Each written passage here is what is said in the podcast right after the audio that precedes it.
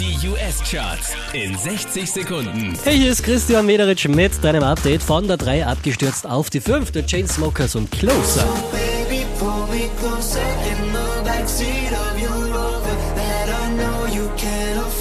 Wieder Platz 4 für Machine Gun Kelly und Bad Things.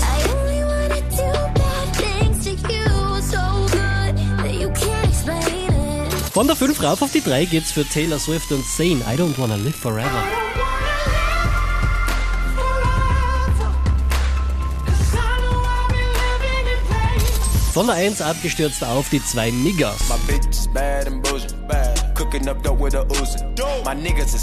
Ruthless. We got thudders and hundred rounds too. Der hier macht einen Platz gut, somit zurück an der Spitze der US-Charts. Ed Sheeran und Shape of You.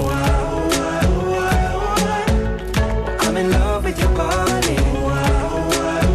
Mehr Charts auf charts.kronehit.at.